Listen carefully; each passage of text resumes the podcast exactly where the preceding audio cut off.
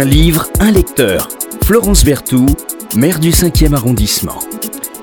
Bonjour, chère Anaïs Evenot. Bonjour. Vous venez nous parler euh, ce matin d'un livre et d'un auteur que euh, Philippe Delerme, qui n'est pas n'importe qui, a décrit comme un faux naïf et un grand écrivain, Robert Walzer. Euh, et ça vous correspond assez bien parce que euh, vous êtes une grande flâneuse, donc on va y revenir au beau sens du terme. Alors quelques mots sur votre parcours, vous savez que c'est un peu euh, toujours le registre de cette émission.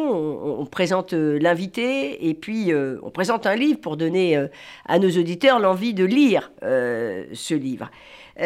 vous êtes responsable d'un musée euh, et alors un musée que, je vais vous avouer, en fait, peu de Parisiens et de Parisiennes connaissent. Et pourtant, il est sur la montagne Sainte-Geneviève, chers auditeurs. C'est le musée de la préfecture de police. Comment vous êtes euh, arrivé là, chère Anaïs Evenot D'abord? Alors, euh, du coup, j'ai commencé mes études loin de Paris, plutôt en, province, donc en Sarthe. Euh, je suis née au Mans et j'ai après le bac, en fait, j'ai fait une, une, prépa littéraire euh, à Tours. Donc vous êtes une littéraire, voilà. Tout à fait. Au début, c'est vraiment ça. Oui. Euh, après, donc je ne savais pas exactement ce que je voulais faire. Et puis c'est vrai que pendant ces, ces deux années de, de prépa, on a pas mal étudié en littérature bah, Robert Walzer, justement, on en, on en, reparlera. Ah ben voilà. Mais aussi bah, Diderot, les salons, ça, ça voilà, ça m'a beaucoup, beaucoup marqué. Et euh, en plus de ça, bah, mon, père est peintre, donc euh, j'ai toujours euh, baigné un petit peu bah, dans l'histoire, l'histoire de l'art, la peinture. Donc c'est quelque chose qui, voilà, tout à fait, quelque chose qui me touche beaucoup depuis que je suis toute petite. Et donc pendant cette prépa, j'ai commencé à voir que je serais très intéressée par travailler dans, enfin, dans un musée, dans le patrimoine en général. Et donc j'ai fait après, donc je, je suis arrivée à Paris. Euh, donc j'ai passé euh, une licence histoire et une licence histoire de l'art à Paris 1, et puis un master. Euh, j'ai fait de la recherche d'abord en histoire, où j'ai eu l'occasion. Et vous rentrez? Euh, comment Et alors une fois que vous avez fait toutes ces brillantes, euh, oui en fait, toutes ces brillantes années, en fait j'ai fini par un master euh, professionnel à, à, Paris 1 dans la gestion du patrimoine culturel et là j'ai fait un stage au musée des Avelines à Saint-Cloud, donc le musée d'art et d'histoire de Saint-Cloud. Le musée de d'art et d'histoire de Saint-Cloud. C'est bien. Voilà, l'histoire de Saint-Cloud. Ça non plus c'est pas. forcément très, très connu, mais je vous invite à y aller parce que c'est un très beau petit musée. Oui, ravissant. ouais, situé dans. Ça fait très très longtemps que je n'y suis pas allée. Ouais, bah Donc vous découvrez le... Le, bah, le, le, milieu de, du, du, musée, la, la, conception des expositions temporaires, surtout la recherche, l'écriture. Euh, j'ai toujours beaucoup aimé écrire et c'est vrai que euh, la participation au catalogue d'exposition, euh, un livre aussi sur Saint-Cloud, bah, ça m'a beaucoup appris et j'ai, bah, ça, ça a confirmé mon envie de, de de travailler dans, un, musée. Et donc, après huit ans à Saint-Cloud, euh, j'ai cherché d'autres opportunités pour, euh, pour euh, m'épanouir. Et donc, il y avait le musée de la préfecture de police. Voilà, je suis arrivée au musée de la préfecture de police. Et vous avez été recrutée Oui, il, y a un an et demi à peu près. Et donc, vous êtes responsable de ce musée de la préfecture de police. Alors, qu'est-ce qu'il y a dans ce musée de la préfecture de police? Dites-nous quelques euh, quelques mots, parce qu'on est là aussi pour parler de Valzer, découvrir Valzer et découvrir euh, ce retour euh, dans, dans, la neige. à chaque fois que j'y ai, parce que j'y ai organisé un certain nombre de visites, je dois vous dire que les visiteurs sont assez épatés par ce petit musée, on peut le qualifier ah de petit musée, qui a été créé par le fameux, le fameux préfet Louis Lépine au début euh, au début du siècle. Oui, c'est ça, en 1909. En 1909. Mm. Alors, quelques mots pour donner envie d'aller visiter ce, ce, ce, musée D'abord, on peut y aller tous les, tous les jours? Comment ça se passe? alors c'est ouvert euh, bah, tous les jours, enfin du mardi euh, au vendredi de 9h30 enfin bon, à 10h. Il y a un, site, compliqué, en gros, on est fermé. Non, mais j'imagine qu'on va sur le site Oui, voilà. Sur le site de la préfecture C'est le, sur le site de la préfecture, il y a une page sur, sur le musée. Voilà. Donc on cherche le musée. Voilà, bah, vous tapez le musée de la préfecture de police. Et on trouve tout de suite. c'est sur rendez-vous, mais on est ouvert. Mais c'est sur rendez-vous Ouais. On peut pas y aller comme ça. Bah, en fait, c'est au sein d'un commissariat, donc c'est un peu compliqué. Alors, c'est au sein du commissariat du 5e. C'est ça. Voilà. Euh, et donc, euh, mais ce musée, alors qu'est-ce qu'il a de et particulier? Donnez-nous envie. Ah, oui, alors... Moi, j'ai vu des pièces extraordinaires, je dois vous dire. il raconte vraiment toute l'histoire de la police parisienne depuis la création de la lieutenance générale à, aujourd'hui. Euh, donc toute l'histoire de la police parisienne depuis le XVIIe siècle. Et euh, notre objectif aujourd'hui, c'est vraiment de, de euh, montrer aussi toute la diversité des métiers de la préfecture de police. On n'a pas conscience. Voilà, c'est ça. En fait, bah, c'est vrai que dans l'imaginaire collectif, quand on dit police, et on, on pense au maintien de l'ordre, à, la, voilà, la répression, etc., à la sûreté de l'État. Mais la préfecture de police, c'est vraiment une exception parisienne qui gère, enfin voilà, qui a des compétences assez variées, administratives. voilà, ça, ça va. Il n'y a pas qu'administrative, surtout. Voilà, dans le oui. non, non, voilà, il y a. Il y a quoi La recherche scientifique La police scientifique, tout à fait. Toute l'histoire de l'évolution de la police technique et scientifique. bien sûr, les grandes affaires criminelles.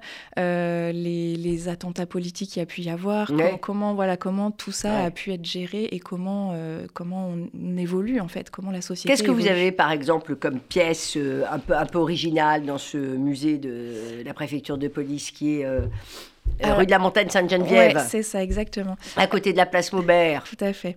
Euh, bah alors, en termes de, de, de, pièces maîtresses, on a surtout pu reconstituer euh, l'atelier photographique de Bertillon, qui était situé au 36 quai des Orfèvres.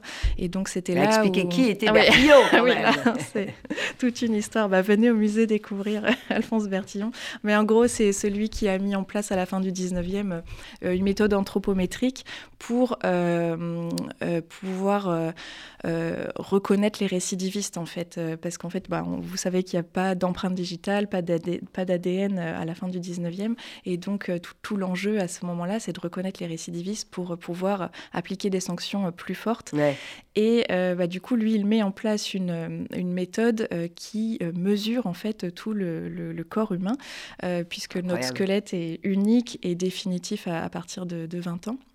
Et donc, euh, à partir de ces mesures, et puis des signes distinctifs aussi du corps, bah, la couleur des yeux, euh, les, les, les, les taches qu'on peut avoir, les grains de beauté, les tatouages, euh, voilà, tout ce genre de choses, c'est continué dans une fiche signalétique. Et si la personne. Avec photo? Alors, oui, avec photo, il met. À l'époque? Voilà, il, il, met en place justement tout un service photographique rationnel et normalisé, parce que, alors, le, la, la, photographie apparaît déjà un petit peu avant lui, mais en fait, les les, les, criminels, ils étaient pris de façon euh, un peu anarchique. Un peu ils faisaient la grimace. Donc là, avec lui, on fait des photos. Voilà, ça peut paraître un peu euh, banal aujourd'hui, mais c'était tout à fait révolutionnaire. La fameuse photo dire à la face fin, profil. Voilà, euh, du, du 19e siècle, et on a la fameuse photo face, face profil qui, qui naît. Ça. Et il est photographié. Voilà, et donc la fameuse photo grâce à la chaise Bertillon aussi qu'on a pu récupérer au musée qui était au 36 quai des Orfèvres. Alors la chaise Bertillon, c'est quoi? Eh ben c'est la, la, fameuse chaise qui permettait cette photo de face profil. En fait, donc c'était une toute petite chaise très étroite euh, pour que le criminel ne bouge pas. Euh, voilà, la tête est maintenue. Euh, c'est vraiment pour et puis pour normer la photo, parce que comme ça on n'avait pas un quart profil, un tiers profil. Exactement. La photo permettait d'avoir toujours le, le, le, prévenu, si j'ose dire, euh, sous, euh, ben, sous, un profil qui permettait euh, de le reconnaître, de le ficher, en particulier s'il récidivait. Exactement. Enfin, moi, j'ai vu des trucs aussi incroyables, hein, des, sortes de ceintures de chasteté. Enfin, vous avez des pièces un peu inhabituelles quand même. Oui, après, il y a aussi toute une partie sur les, euh, les crimes et les châtiments en fonction euh, du crime que vous avez commis. Parce qu'en fait, avant l'apparition de la guillotine en 1792, euh, bah, qui apparaît un petit peu comme un progrès social, en fait, qui est une manière de, équitable d'appliquer la peine de mort. Bon, en tout cas, ça faisait moins mal hein, que les, les supplices moyen-âgeux où on vous écartelait, on vous enlevait la chair. Et euh, donc, effectivement, on voilà, décrit, euh, on décrit ces, ces, Lisez Les Rois Maudits, c'est terrible. c'est ça. Donc effectivement, on, on, a des quelques outils un peu de torture pour montrer comment étaient appliqués les, les, les châtiments, enfin voilà, en fonction de votre rang social, de, du crime que vous aviez commis, si vous étiez un homme, une femme. Euh, vous aviez, et alors vous avez ces instruments de torture, quelques instruments de torture qui sont au musée de la préfecture de police. Oui, Vous faites de la médiation, Anaïs Evenot, responsable du musée de la préfecture de police. Alors la médiation, euh, la médiation, bah, c'est de l'éducation, euh, ce qu'on a appelé dans les années 30, 40 l'éducation artistique et, populaire. Euh, la médiation, c'est donner, accompagner finalement des jeunes ou des moins jeunes d'ailleurs dans, dans, dans, leur visite, les, les accompagner au sens littéral. Vous en faites? Ah oui, c'est vraiment bah, mon objectif premier. Enfin moi, pour moi, un musée, je le conçois pas du tout sans médiation. Donc j'essaye bah, depuis un an et demi de, de multiplier les, les outils de médiation, que ce soit bah, à, travers euh, les, les médiateurs culturels, donc les, guides. Euh, on essaye de faire beaucoup de visites guidées thématiques pour euh, donner aussi aux, gens envie de revenir.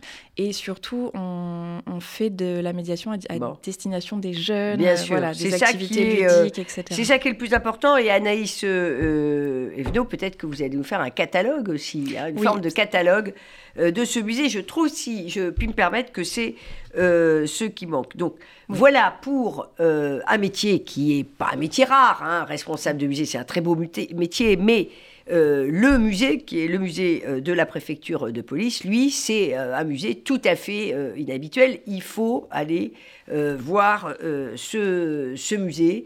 c'est incroyable. Vous avez des expositions temporaires aussi, Anaïs oui, Tout à fait. Alors, il y a quoi comme exposition temporaire en ce moment? Alors, en ce moment, c'est sur la mobilité à Paris. Donc, toutes les, la, enfin, en fait, toute la gestion de la mobilité par la préfecture de police depuis le 17e à aujourd'hui. Donc on, parle de l'évolution des différents modes de transport, qu'ils soient publics, privés, les taxis, les fiacres, les omnibus, etc. Donc les transports publics aussi. Euh, comment aussi la ville, la topographie de la ville s'est adaptée à l'évolution de la circulation, à l'augmentation des voitures, etc. Et aussi comment bah, la préfecture de police a mis en place des règles de bonne conduite. Que voilà, on se rend compte qu'au début du XXe siècle, c'est encore une fois, euh, sous Louis Lépine, le préfet Louis Lépine, c'est un peu l'anarchie, il y a des, beaucoup d'accidents et donc euh, beaucoup de règles sont mises en place à ce moment-là, les feux rouges. Donc il y avait encore plus d'accidents qu'aujourd'hui avec les trottinettes ah bah, rien n'a changé. Hurler, euh, qui font hurler beaucoup de Parisiennes et de Parisiens, même si c'est un mode de déplacement très sympathique. Donc allez voir cette exposition temporaire au musée de la préfecture de police.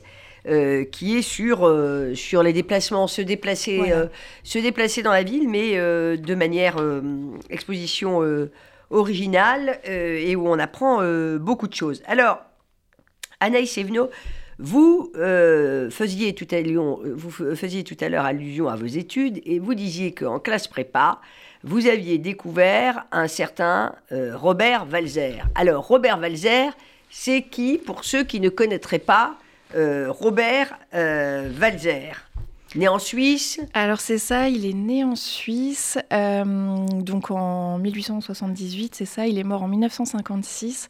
alors c'était une personnalité assez particulière en fait. Bah, c'est ça aussi voilà, hein, qui, qui m'avait aussi touché à, l'époque, c'est que il a eu bah, des, soucis un peu psychologiques. Il a été euh, ah bah on peut le dire, interné. ah oui, puisque quand il, euh, quand il, euh, quand il est mort en, 1956, il sortait de l'hôpital psychiatrique où il était interné, accrochez-vous bien, depuis 1933. Bon, il fait une promenade dans la mer, dans la mer, dans, la, neige, neige pardonnez-moi et il meurt d'épuisement. C'est lui-même un personnage de, de, roman. C'est ça, exactement. C'est assez euh, fou qu'il ait fait euh, voilà, bah, une, justement une petite euh, nouvelle qui s'appelle Retour dans la neige. Alors ça, on va y revenir. Voilà, et que et que justement euh, il, meurt au cours d'une voilà et même dans un livre euh, bah, les enfants tanneurs donc c'était un roman qu'il avait fait euh, enfin au début du XXe siècle il décrit même le, mort en fait d'un personnage on va, on, va, on va revenir à son livre Le Retour dans la neige. Alors quelques mots pour nos auditeurs qu'ils découvrent avec vous ce, ce Robert Walzer. Il quitte l'école assez tôt euh, oui, en euh, fait, il, fait, il enchaîne euh, beaucoup de, de petits, métiers. En fait, voilà, c'est ça. Et en fait, son, son unique but, vraiment, c'est d'écrire. Enfin, c'est vraiment l'objectif de sa vie, c'est d'écrire. Donc, en fait, il enchaîne pas mal de, oui, de voilà, de, de, petits, boulots, en ayant quitté assez tôt, le domicile. C'est exactement. Familial, quand même. Il s'est au théâtre. Bon, pas beaucoup de succès à la création, à, la création poétique aussi. Quand il sort son premier bouquin, En 1904, c'est un échec. Ça marche pas très bien. Voilà. Et puis après, il part chez son frère. C'est son frère à Berlin. Euh, son frère qui est décorateur de théâtre aussi. Euh, et voilà, bah c'est justement, il enchaîne des, des, périodes où il, a, euh, il, aime la ville aussi. Il, s'essaye à la à, la, à, la, bah, réussir en fait à, dans, dans l'écriture, à essayer, mais en fait voilà ça, ça ne fonctionne pas, pas très bien et, et après il retourne dans, dans, une période de plus de solitude et d'exil où il retourne en Suisse. Donc je crois que c'est en oui, Oui, il retourne en mm. Suisse. C'est une période de dépression euh, pour Valzer, mais il s'est nourri aussi de ses villes, de ses promenades euh, citadines. Et là, ce que je trouve absolument incroyable, c'est que tout d'un coup, en 1900, euh, vers dans les années 1920, euh, pendant euh, quoi une, petite dizaine d'années, il va se mettre à écrire des euh, dizaines, avant d'être interné d'ailleurs. Là, il va écrire, c'est pas des dizaines d'ailleurs, c'est des centaines de oui, petites... même milliers, je crois que, je, crois que c'est 1500. Ah oui, oui je crois que c'est 1500 proses. Incroyable, des petites proses, des poèmes, des scènes. Euh, qui vont paraître d'ailleurs dans des grands journaux euh, germanophones, puisqu'ils parlent évidemment très bien, très bien l'allemand. Euh, et voilà, et ça donnera une production qui va passer à la postérité. Il fait partie de ces écrivains qui se nourrissent toute une vie, euh, écrivent, euh, alors sur le tard, euh, sur le tard, il lui restera encore quelques années à vivre, puisqu'il va mourir, en, vous l'avez dit tout à l'heure, en 1956. Mais il écrit avant de rentrer, d'être interné en psychiatrie. Il va écrire une dizaine d'années, vous imaginez, mm. c'est absolument incroyable. Alors il a écrit, vous, Les Enfants tanneurs, les, choses qui sont les plus connues, à part Les Enfants tanneurs et Retour dans la neige Il a fait trois grands romans, en fait. Le commis aussi Le commis et l'Institut Benjamata, qui a été repris en film, je crois, enfin, qui a été fait en film. Alors, j'ai pas lu Benjamata. Euh, moi, j'avais lu l'Institut Benjamata bah, juste euh, en, prépa, justement. On avait étudié les. Enfin, c'était l'Institut Benjamata qu'on avait étudié et ça que j'avais lu en, plus. Euh. Comment vous expliquez que finalement, il n'est pas très connu en France C'est vrai. parce qu'il a quand même été salué de son vivant, Robert Walzer, par les plus grands écrivains. Les plus grands écrivains, dont Kafka, dont mm. Esseux, c'est quand même pas n'importe quoi, qui salue vraiment Robert Walzer comme un des plus grands écrivains. C'est vrai.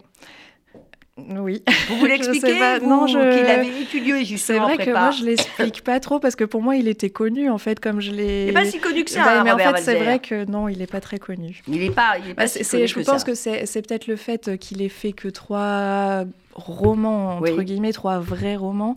Et, qu'on est et pas très nouvelle, nous, en France. C'est ça, exactement. Et justement, il était critiqué pour ça, un peu, euh, même de son temps, le fait qu'il euh, il se lance pas dans des... Euh, enfin, en fait, que, que c'était un peu un noble genre, le, roman, et que lui, en fait, il préférait beaucoup plus la forme brève. Et je pense que c'est lié à ça, en fait. C'est vrai qu'on met moins en avant, en France, les grands auteurs de, de, nouvelles, surtout quand elles sont courtes. Alors, Robert Walzer, Le Retour dans la neige, euh, c'est quoi euh, Donner envie à nos auditeurs? Le retour dans la neige. Vous allez vous promener. Ouais, c'est vraiment. Euh, c'est vraiment des, flâneries, en fait, des, des, promenades. C'est, en fait, c'était très important pour Robert, Robert le, fait de, bah, de se mouvoir, de marcher, de voyager en tramway, en train. Donc, c'est vraiment des, successions de de moments de beauté en fait. Des moments de beauté, il y a de la poésie. C'est très poétique. en fait, il, il décrit euh, le, vraiment le, très, très les paysages, on, les, on le avec lui, mais exactement. il y a en même temps beaucoup de, il y a de l'humour. Oui, c'est oui, c'est assez drôle. C'est en fait assez drôle. Et il y a une forme, il y a une fausse innocence du regard, euh, parce que derrière l'innocence du regard, mm. il y a un regard acéré euh, sur ce qui l'entoure, et ce qui l'entoure, c'est les choses, les paysages, mais les gens aussi. Les gens. Les gens. Et c'est pour ça que ce, cette flânerie euh, de Valzer euh, est incroyable. Il est toujours en retrait et il se perd dans le spectacle de la ville. Vous nous lisez, parce qu'on arrive sur la fin de l'émission, euh, vous nous lisez un, petit passage pour goûter un peu à cette écriture valzerienne. Ça se lit bien, c'est pas, mm. c'est pas très long. Euh, ça, c'est typiquement le livre de chevet où, euh, quand vous empruntez les transports en commun et que vous arrivez à vous isoler quand même un peu, parce que, bon, il faut quand même, tout ça est très, est très poétique, donc il faut quand même arriver à s'isoler, euh, au moins, au moins moralement, et il transfigure les scènes courantes de la vie. C'est ça euh, si vous voulez, la, la, force de Valzer, c'est qu'il va transfigurer les scènes courantes euh, de, de, la vie en des moments euh, romantiques et, et, poétiques. Alors, je lis. c'est la. Alors, c'est Voyager calmement dans un compartiment silencieux a déjà libéré bien des gens de leurs souffrances, de leurs soucis et de leurs tracas, puisque durant de longs trajets, peut-être de nuit, ils ont profité du train pour mettre un peu d'ordre dans la bousculade des projets et des pensées qui les obsèdent. Les bêtises et petitesses du quotidien qui ailleurs triomphent gardent ici le silence. De nos jours, on peut se reposer durant un voyage, mais on peut vivre aussi les aventures les plus douces, surtout dans un rapide. De quelle façon? Eh bien, chacun doit en faire une fois l'expérience lui-même. Je termine et me réjouis de mon prochain voyage en chemin de fer. J'avoue que je voyage peu, c'est pourquoi j'y pense avec une sorte de nostalgie. Voilà, donc juste un tout tout tout petit bout. Il y a une écriture très très élégante, euh, parfois un peu euh, à la Stéphane Zweig, je trouve. Euh, un auteur, euh, bon, qui est quand même, il faut le dire, un auteur un petit peu, un petit peu dérangé. Mais ça se sent pas trop dans son, dans son écriture. Euh, j'ai lu que tous ses frères s'étaient suicidés. Oui, donc c'est incroyable. Et lui, il finit. Et lui aussi a, fait des tentatives de, de, suicide. Et a fait des tentatives de, de, suicide. Donc Robert Walzer, vraiment lisez Robert Walzer le retour euh, dans la neige. C'est, c'est très beau. Euh, Zweig disait, c'est un original du genre le plus profond et le plus étrange, je, lis sur la jaquette du livre, dont l'originalité s'exprime de façon inoubliable dans chacune des lignes, chacun des paragraphes qu'il écrit. Vous avez bien fait, euh, chère Anaïs Evenot, euh, de venir nous présenter euh, ce livre. D'ailleurs, euh, bon, avec les Frima hivernaux qui arrivent, vous nous donnez envie de, nous plonger dans ces quelques lignes du chemin de fer, une petite escapade. Les titres sont poétiques, hein Promenade du soir, la nuit, nuit d'été, la ruelle du bas. Euh, alors c'est vrai que quand on est citadin, euh, ça se prête peut-être encore plus. Euh, oui, ça donne encore plus d'aller marcher dans la campagne et de profiter de, des paysages. Enfin, dans la campagne, dans, la, dans la ville et dans la campagne. Dans la ville et dans, la campagne. voilà, dans chaque paysage. Bah, en fait, c'est ça qui est intéressant, c'est de voir que la beauté peut surgir de partout et, que, et que rien que le fait de l'écrire et de mettre des mots sur sur ce qu'il voit et ce qu'il ce qu'il entend, ce qu'il ressent, c'est vraiment assez agréable. Oui, c'est très agréable. Euh, merci infiniment, euh, chère Anaïs Evenot, qui dirigeait le musée de la préfecture de police de Paris, que vous nous avez donné envie d'aller voir au début de notre, de notre entretien. passionné aussi d'art et de, et de culture. Et lisez euh, chers auditeurs, euh, Robert euh, ce retour dans la neige qui est très beau, mais vous nous avez dit également, Anaïs, qu'on pouvait lire. Ouais, Les Enfants Tanneurs, l'Institut Benjamin Tass, et à chaque fois, c'est des beaux moments de lecture. Et ce sont des beaux moments de lecture. Merci. Merci beaucoup à vous.